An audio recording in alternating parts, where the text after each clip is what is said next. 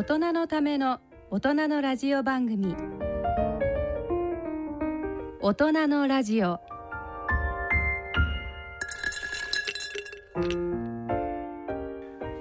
皆さんこんにちは。坪田和夫です。こんにちは。西澤邦弘です。こんにちは久保田恵里です。この番組はご機嫌をテーマにお送りしています。はい。はい、えー、3月となりました。ね。ね。まあまだまだね、うん。あのコロナあれですけどまあいよいよ春。ね。もうちょっとで、あの入学のシーズン。そうです、ね。そうです。新しいまあいろいろあってもやっぱりこうねこうこういうこうメリハリがあるシーズンってのはいいもんですよね。うん。ね。でそんな月で坪田先生はなんと、メメリハリといえばもう先生まさに今月でもう慶応の看板を背負っていた坪田先生が慶応を体感されるってのはもうなんか私たちにしてもなんかちょっと衝撃的って言ってもまあ当然ある日に来るわけですけどはい先生あおのかげさまで、はうん、17年間あうんの慶応の教授させていただきましすてで今月で、えー、とリタイアして、はい。まあ、ライフシフトの、えー年ということになります。先生ちなみにあの教授でいらっしゃる間に論文って何本ぐらい発表されたんですか？関わってるえっ、と今ねその記念集っていうのを作ってるんでそれ見ればわかるんですが、まあ、平均すると多分年間70本ぐらいは す書ごいなくじゃないですか。本を年間10 300冊ぐらい17年間だとまあ、1000本ぐらいってことですかね。すごい。いや本当にあのどうやって時間をあのやりくりされていらっしゃるのかもう話を伺えば伺うほど不思議になってくるんですけど。いやでもさ数じゃなくてやっぱりもっとネイチャーセールサイエンスとかニューイングランドとかそういう本当にトップジャーナルにまあなかなか出ないのがちょっと悔しいですうね。んまあでもまだこれからそれは楽しみなんじゃないですか？今後の。そうですねあのその人生がマルチステージ化して非常に長くなってきたので、ええーここで研究をやめなくてもいいっていうのはすごくいいですよね。ね体感するからーはい慶応という枠組みは離れるけど自分が研究者としてはまだまだこれからいろいろやれるので、うんまだまだネイチャーセルサイエンス狙おうとしてるんでもすけどうぜひ待ってますんで。で先生ちなみにあのうあのまあなかなかその有名大学の医学部の教授が体感するにあたってどんなイベントがあるかってあのちょっと知らない方もいらっしゃるし私もぜひ知りたいんですけどどんなこう行事があるんですか？えっとねままず最初にあの、えっと最終講義っていうのがあるんですよ。あはい。それはあの学生にやっぱり医学部であり大学のい一一つの大きな、まあ、テーマは教育なので、はい。その最終講義っていうのはもうセレモニーとしてあって医学部長が司会をしてくれてね、うんうんでそれがあの3月22日にあるのかな。それを僕がやりますと。はい。それからえっ、とまあ体感の祝賀会が講演会とともにある今年はまあちょっと祝賀会はできないんですけど、うん講演会は3月21日の日曜日に、えーまあ、ウェブウェブ配信でやろうと思っていますああじゃあ21日が講演会で22日が体感講演記念あこうああの最終講最終講義なんですね。そうえーでそれぞれどんなテーマなんでしょう？えっとね講演の方はねえっとまあ両方ともライフシフトうんっていうふうにネーミングしたんですが、まあ、自分はこれからライフシフトして新たにやっていくので今までの17年間を総括してこういうことやってきたねと、うん。でこれからこんなことをやりたいねみたいな風に話そうかなと。だからまあ普通最終講義となると今までやってきたことだけをまとめられる教授がまあ多いんですけうんど、でもせっかくマルチステージ化した人生でこれからやりたいことの方に今興奮してるわけだから。すごいな。あのもちろんやややってききたことも言うけど これから俺はこんなことをしたいんだできるかどうかわかんないけど頑張るっていうような講演にしようと。さすが坪田先生っぽくていいですね。過去は振り返らないで。過去はまあまあ振り返るけど、あのうん未来をこれからのとことをお話しするそうそれで大学発の、まあ、知知知知財をその、まあ、サイエンスを産業化するっていうところに今うん非常に興味持ってますので、えあのー東大発大学ベンチャーで今一番大きいのがペプチドリームっていう会社なんですね。これ理工学部の菅先生が始めて。ですから菅先生にまず一つ特別講演をお願いしまして、えっ、と、まあ、やってもらいたいな。はいから、まあ、眼科で一番僕はあの、えードライアイがずっと専門なんで、うん。ドライアイの本当名優ええ。京都府立の横井先生って僕今ドライ研究会の会長をしてるああの僕は最もドライの中で尊敬してる先生に特別講演をお願いしようと。ああじゃあ眼科の話とその、うん。事業の話と両方聞けるわけですね。そうですね。あともう一つねうんあのーえっと先ほどあせ先月出てきたウー先生ってはい。あの禁止の、えあちあの台湾の禁え止をの撲100万滅した先生、はいええちあのこの先生にも講演を頼んだね、この人僕尊敬してるんですよ。やっぱり国を動かしてさはい、禁止をあ撲滅しようとしてるから。ーはい。でこの先生にもお願いしえそれからシェファーツェングってアメリカのね、えはい。えっとハーバードの同級生でこいつもすごくて今から15年前僕は今ほら教授を体感して会,、うん。会社坪田ラボという大学発ベンチャー、えーやってますけど彼は2001年にマイアミ大学のフルプロフェッサーだったのを辞めて自分でバイオティッシュっていう会社をやった、で今はどういう会社なんですか？えこの人はねうん。羊膜羊膜って知ってる？はいはいはい。あの赤ちゃん、ええ。あの羊膜ってなんでえこう傷にならないのか、ええ。なんであれによってお母さんと子供を分けてるのかえ羊膜があると、ええ。えーどうしてその免疫が活性化しないのかっていうのをずっと突き詰めて製品化してはあ。今年商100億円ぐらいの会社に面白いる人がいる。それ何に使われてるんですか今？えっとね20億円ぐらいが目目目の表面にこうはあ羊膜を使ったりとか。それから糖尿病で足切断しそうになったりするときに、え羊膜を使って血流を良くしたりとかえそれからめ、えっと痛み？すごい神経のなんていうのかな異常な活性化を抑えたりするんですよ。こああなるほどなんかそのそういうじゃ抑制作用もあるし何かこうあのー逆の方の作用もするしという非常に。両面持っての細胞なんですね。それが膜なんですね。面白いな。うん、まあなんかそれが全部一日に聞けるんですか？で一日聞けんすごい。何時間何時間なんですか？この21日の。あえーいや34時間のコースだったと、うんそうですえね、ということで3月はそんなちょっと節目の年とはいいう感じ、あのもうなん月とか。はい眼科医からいよいよビジョナビジョナリストっていうかね。すごいですね。なんかこれからの先生のあの事業がどこまで広がるのがい一層なんかあの分からなくなりました。いやいやなんか4月楽しみ ,4 月からそう眼科の教授よりはえ坪田ラボの CEO だからさ結構まあ日経ラジオぐらいだからに経済のお話ももうちょっとできたらいいかなと思うんだけど すごい。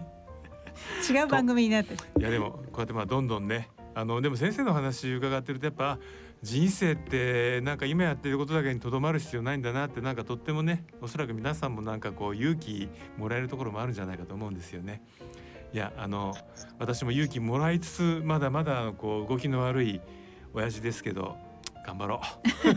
と思いました。はいということで。疲れ様でした。なんか、はい。本当長はいいありがとうございました、はありがとうございました。はい。でもいやえ番組は今からスタートいたします。そう今日あそう 今日もなんかね、はい。あの皆さんちょっとうっすらと聞こえるか先生の背後からやはりあの小鳥さんの声とかですね。そうですね。先月に引き続きあのこうネイチャーな感じでお送りしております。今日はウグイスに期待しながら、ね。あの本日もマイクロソフト Teams を利用してのリモート放送でお送りいたします。それでははい。大人のラジオ進めてまいりましょ大人のための大人のラジオ。この番組は野村証券ほか各社の提供でお送りします。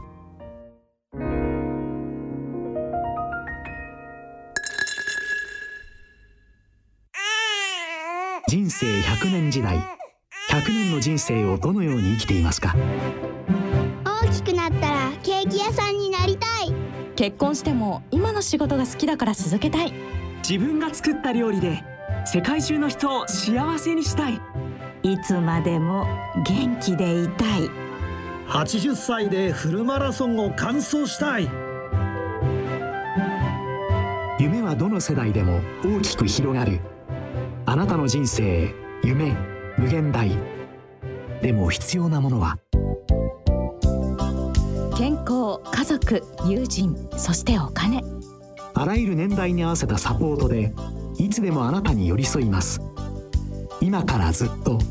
これからもっと。人生100年パートナ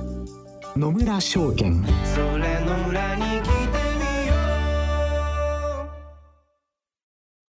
大人のラジオ。はい、えー、健康医学のコーナーです。このコーナーではユニークな論文医学界の話題などについてご紹介してまいります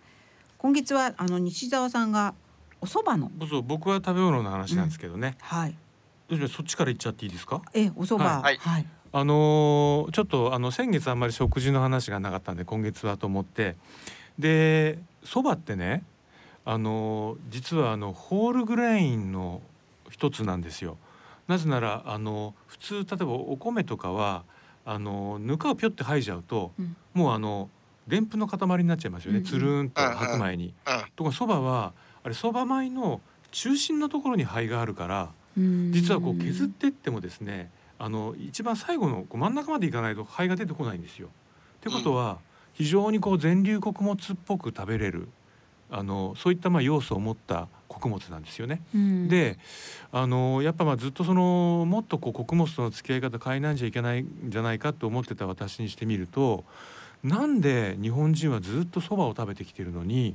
あのそばに対するに関する研究って全然ないんだろうと思ってたんです。うんだってこれだけ食物繊維もとても多いしルチンというねその抗酸化物質もあるしうんすごく優れた穀物なのに実はですねほとんどそういうあの効能を研究している研究者がいないんです日本に。うんでもうなあと思ってたらですねロシアからすごいすごい面白い研究が出て、まあ、あのまだマウスの研究なんですけどどう面白いかというとですね、えーカロリー制限をするとまあ寿命が延びる。でその時にそのサーチュインのあの1というのがですね刺激されるっていう、まあ、あのサーチュイン回路が刺激されるっていうのがありますけどもなんとこの研究班が発表したのはカロリーを制限しなくても食事の中の3割をそばにして食べさせたらうん。それだけでサーチュイン1が活性化してでどうも長生きに寄与しそうだつまりお蕎麦はカロリー制限しなくてもそば食ってれば長生きするかもしれないと。で一時のレスベラトロールのいやような本当でもレスベラトル高いじゃないですか これ本当にそばですから。うんでもだからうんそのまだどの成分が効いてるとかなかなか言えないんだけどやはりそのそばの独特の穀物としての特色じゃないかって言ってるんですよね。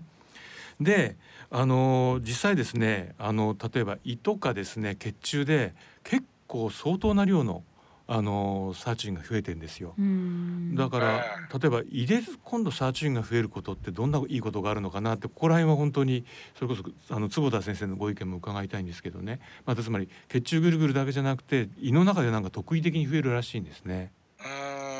まあ今あのサーチュインって血中だけじゃなくて組織の中で、ええ。その各組織の中ではい。やっぱり活性化する。それで31だけじゃなくて30、まあ、7までありますから、はいはい。それぞれが活性化するってのがすごく重要視されてますよね。だからそばにそういう効果あるの知らなかったから今度そば食べる時はそれちゃんと考え感じながらそうですよね。ありがたく思いながら食べよう。それでおそらくあのそばも引きぐるみのそばだとうん。食物繊維の量もすごく多いから、まあおそらく引きぐるみが一番の完成度が高いあの全粒穀物としてそばを食べる方法だと思うんですよね。うんやっぱりねそば食うってのはこんなにすげえことだったのかと思って、うん。ぜひあのねこのリスナーの中にそのなんか穀物の研究に関わるような方がいたらなんか日本から一人でもねそば研究者が生まれてほしいなと思うんですけど、はい。ね、でもなんかそばなんてね 健康食のこうこう筆頭にありそうなイメージだけど、でもなんとなくエビデンスがそんなにない。うん全然ないんですよ。うん、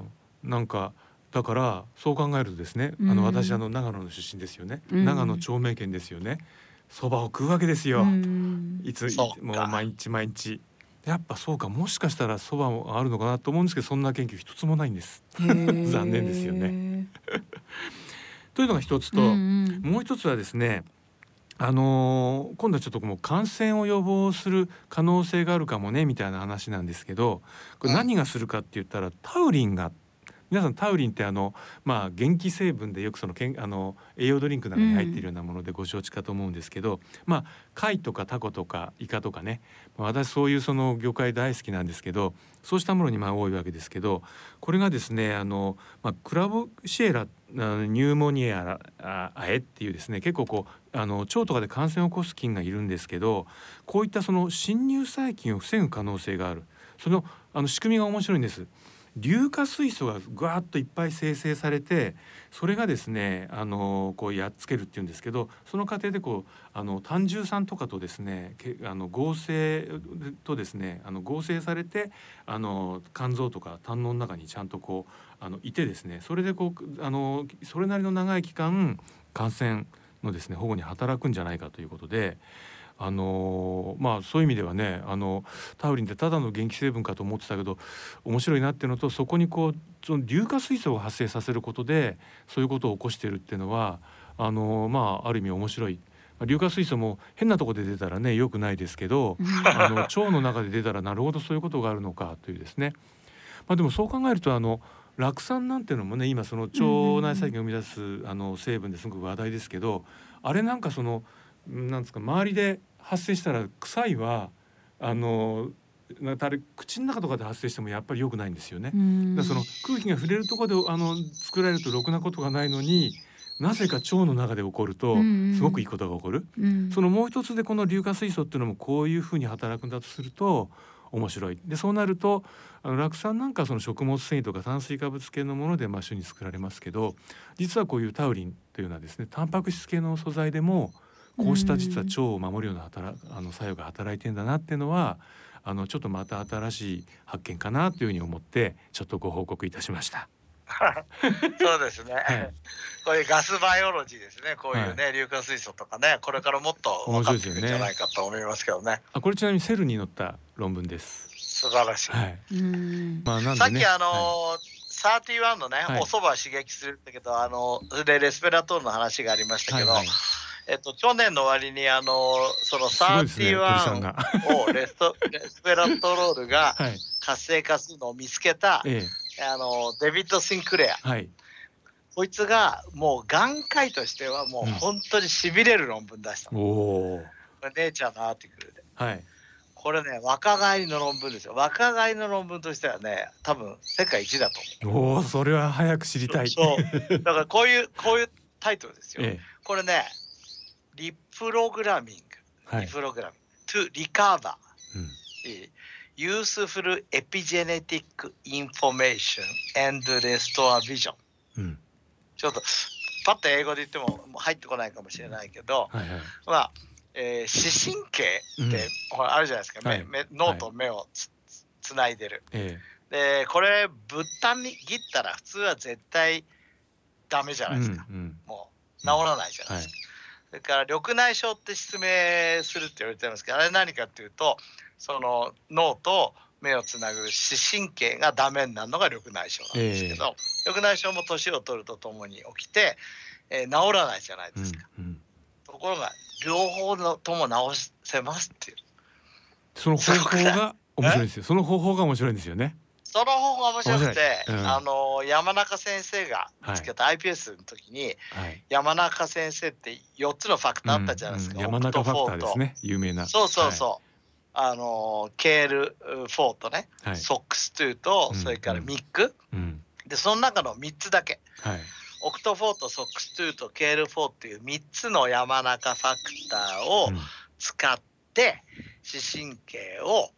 リコンディショニングしてやっていくとぶった切ってもまた元に戻るし緑内障のネズミでも元に戻るっていう本当にぶった曲げる。どどういうふうにその神経まで届けるんですか？この山中ファクターを。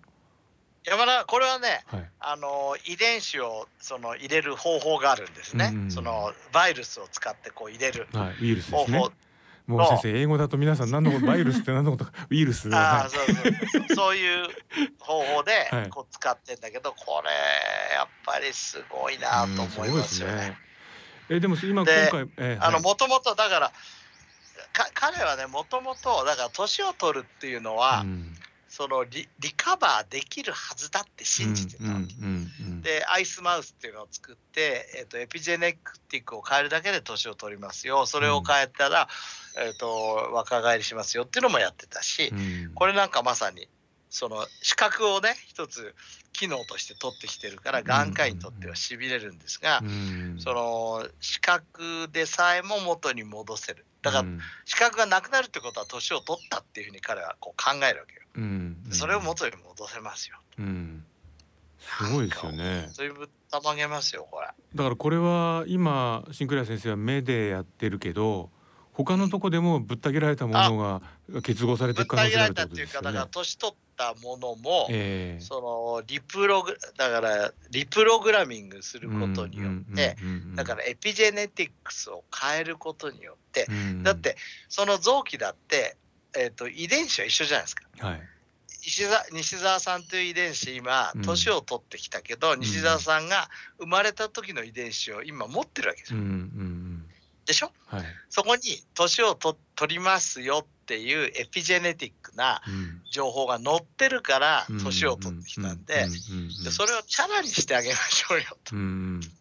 というような考え方してるわけ。でそれがその山中遺伝子の3つのファクターを入れるだけで実現できると。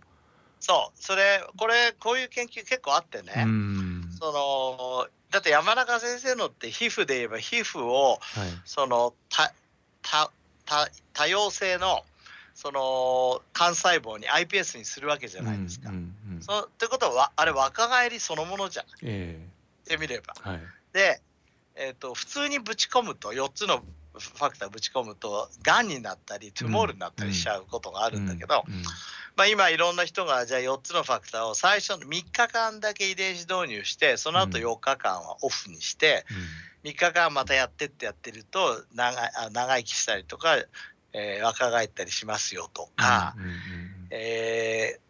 このデビッド・シンクレアはミックを使わずにこの3つだけの、ね、ファクターでやれますよとうん。か、だから山中先生のねこのファクター iPS を作るだけじゃなくて、うん。組織の中でだから体の中でそういうことができるかもしれない。面白いですよね。しかも面白いなんか面白いですよ。ウイルスでしょ西田さん全部を iPS 細胞にしちゃったらええなくなっちゃう、記憶もなくなっちゃうけど それはそれでいいですよね。うんもう本当に一から出直し感じですか？いやでもそれをさだからちょっとだけうん山中がちょっとだけ少し若返らしてうんっていうことができますよっていうのを原理的に証明したからこれネイチャーのアーティクルになってて面白いですよね。でデビッド・センクレアすごいのはねこうこれあのいわゆるえーエピジェネティックっていうんですが、はい。そのエイジングと関係ある今主要なものがもう何個もあるんですよエピジェネティクスだけじゃなくてセネッセンスセルを変えましょうとかね、はいはいあのそれから全然ほら今遺伝子を全部書き換えちゃおうとかさ、うんうんそれ大体7個から10個ぐらい技術があるんですけど、はいそれに彼確か300億か400億ぐらい集めてそれぞれに3 4 0億ぐらいずつ貼ったんだよ。うん。へえ。だか貼ったってのは掛け事みたいでいいですね。そうビジビジネスビだからサイエンスとしてだけじゃなくてビジネスマンとしてもすごい。うんえ先生これあのちょっと今あのここの手元にペーパーが来たんで見てみるとエピジェネティッククロックって書いてあるじゃないですか。まさにこの今エピジェネティッククロックってどうやって変えたらいいのか意外とよくはまだまだ分かんないとこだらけだけどこれとあのこう廊下のとこっていうのは相当明確に紐づいてるぞって言われてるまああの時計ですよね。でそうここにねうんコーサーにスティーブ・ホロバスっていう人がいるのね。えこのスティーブ・ホロバスっていうのがそのエピジェネティック・エイジング・クロックっていう概念をええ。提唱した人でえ、うんうんうん。その遺伝子時計、はい。例えばメメチレーション。ええ。遺伝子の中のメチレーションを見ることによって臓器の年齢をちゃんと当てましょうっていうのことを言ってきてて、うん。それがだから元に戻る。これこのエピジェネティッククロックが元に戻るってことですよね。それってでもだから今までなかなかどうしたらいいか分かんないって言われてた方法のつまり先駆け的なこれは方法ってことですか？そのクロッまあ、クまで。まあ、これだけじゃないけど、ええその一つの方法としてこういう方法がありますよっていうのをやってるのでやっぱりあの画期的 なんか俺の感動感動って言ってて感動伝わんのかいやーでも伝わったしなんかぜひあの先生がやっぱりあのただ退任してる場合じゃないっていうのもよくわかりました。あの 目の分野まだまだ革命が起きつつあるという意味ではね。先生いよいよこの今度の4月からあの大学にとらわれない活動を こういう分野でねどんどん進めていただきたいですね。今までは自分は研究室を保持するのに、まあ、大学の力を借りて、それで文科省とか、えー、と A メッドとかの、まあ、研究費公的研究費を主にいただいてやってたんですがこれからは、だから自分の場合ベンチャーのお金を使だからけ公的研究費だけに頼らずに研究ができるっていうところで僕は興奮してこれねシェファーテングってね、うん、もう15年前から僕に言ってて「カズオもうガバメントにたどってちゃいけないんだ。自分で研究費稼げなきゃいけないんだ」って言ってたんだけど、うん、何のことかいなってちょっと思ってたんだけど やっと分かります。すごい。なんか元気になりますね。うん。人生65からそうですね、うん、そうそれでさらに今度はあの、えーと、アメリカの場合にはねその大学の地例えばこれデビッド・シンクレアであり、うん、シェファーツェングであり、はい、大学の知恵というものを社会的な価値とか経済価値にうまく変えられてるんですよ、うん、だからああいう GAFA みたいな大きな企業が出てきてるし、あのウイルスに対するね、えーと、ギリアドサイエンスみたいなのが出てきてる。はいはいはいあれもギリアドサイエンスってねあれあの29歳の男があれ最初作ったんだけど、その時にもらったのがアメリカから SBIR っていう研究費でね、うん、スモールビジネスイノベーションリサーチっていうんだけど、えー、これすごいんですよ。無名の研究者にまず1000万円ポンとあげるの。西田さんがなんかあの考えついたら、うん、そのアイデアだけでくれるんですか？そうアイデアでそれであげるの。うん、でえーと、1年間やってすごく良かったらそこに1億円くれるのまた、うん、返さなくていいお金？返さなくて。返さなくていい。いいなそれそれさそれ1982年からずっとやっててもうた毎年2,000人ぐらいのだから無名の研究者を、うんそのイノベーターに仕立ててきたわけですよ。あでちょっとちゃんとまともだったら今度1億円もらえるわけでしょ？そう。素ね。そういうのでどんどん出てきてる。だから今アメリカ一人勝ちになっちゃうのはこうこうな。でこれじゃまずいっていうことで、えー、日本も、まあ、1999年から始めてたんだけど日本版 SBIR って、はい、これちょっとうまくいかなかったんで今年からね、うん、また4月から始まる。これあの先月言った山口栄一先生っていうね、はい、あの京都大学の先生なんかから非常に教育を受けて僕あそういう流れなのかっていうのをよく最近理解するようになりました。えー、日本もだからこれからアメリカに負けないように頑張らなきゃいけない。うんまあ、じゃあ先生そのを引っ張るだけじゃなくてそういう今度がメンターとしてあの育てる役割も担い出す。そうそうだから SBIR ってすごいのは、例えば1000万円もらうじゃないですか、うんうんうん、普通の研究費だったらその1000万円で研究費として使っちゃうんだけど、えー、それからビジネスが生まれるわけじゃない。うん。でこの間これ報告出たんだけどその1000万円が何倍になって国に帰ったかっていうとです、うん、ぶったまげます。45倍。へえ。45倍。だから1000万円だが4億5000万円になって国の富になったっていう研究がある。うん、ね。だから国のお金の出し方もこれがただ研究費を出すんじゃなくてそういうなんかシーズンにするとかね、そういうもちろんそれだけやってちゃダメなのね。あの基礎研究はそれだけじゃダメなのも分かるんだけど、まあ、両方必要かなって思いながら今リタイアメントを迎えて新たに チャレンジしようとしている感じところでございます。はい。すごい。もうなんかワクワクしますね。もうなんかもうあのこれからも坪田先生の日々をウォッチさせていただきたいと思いますんで。ありがとうございます。はい。ということで健康医学のコーナーでした。大人のための大人のラジオ。はい、えー、今日もマイクロソフト Teams を利用してのリモート放送でした。ウグイスの声はなかなか今だ、まだ聞こえておりませんが、鳥さんの声が今日はなんかすごく元気に聞こえてましたね。うん、なんかあの自然の中で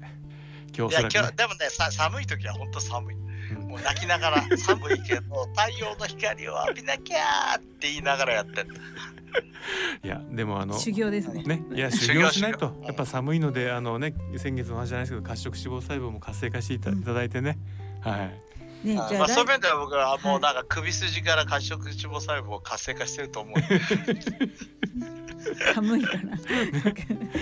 まあでもね。本当、あのもうそろそろねあのまあ春も近づいてきたんでね。ね来月にはうん桜が咲いて。そうですね。そうですね。はそうですね。はい。ねじゃあ坪田先生来月からはあのはい。肩書きの違う坪田和夫先生と。そうですはい。ちょっとじゃあどどんなあの自己紹介が出るのかちょっとねなん楽しみにしか髪ながら型とか衣装とか変わるんですかね？ね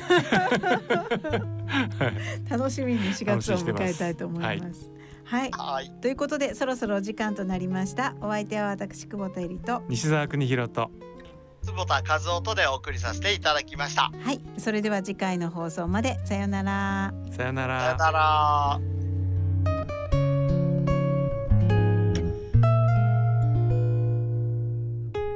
大人のための大人のラジオこの番組は